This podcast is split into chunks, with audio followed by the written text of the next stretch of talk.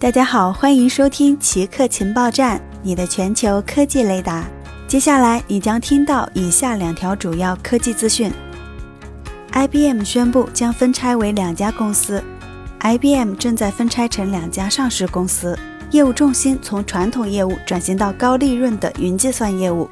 IBM 将把 IT 基础设施服务部门分拆成独立的上市子公司，此次分拆将在2021年底前完成。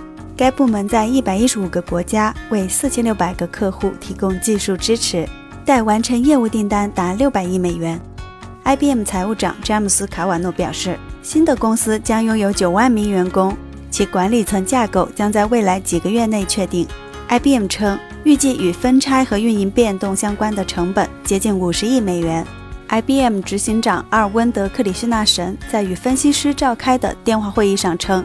我们在一九九零年代剥离了网络，我们在两千年代剥离了个人电脑，我们在大约五年前剥离了半导体，因为它们未必都能够与综合价值定位相契合。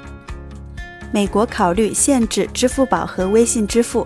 彭博新闻报道称，由于担心中国蚂蚁集团和腾讯数字支付平台威胁国家安全，美国正在考虑针对他们出台限制措施。报道援引知情人士的话称。最近几周，美国高级官员就如何以及是否要针对蚂蚁集团和腾讯的支付系统出台限制措施，加紧了讨论。尽管不会很快做出最终决定，蚂蚁集团的一位发言人表示，该公司不知道美国政府内部有任何此类讨论。该公司表示，蚂蚁集团的业务主要在中国，我们对我们在中国市场的增长前景感到兴奋。我们的使命是通过服务普通消费者和小企业。为经济增长和创造就业机会做出贡献。以上就是本期节目所有内容。固定时间，固定地点，我们下期见。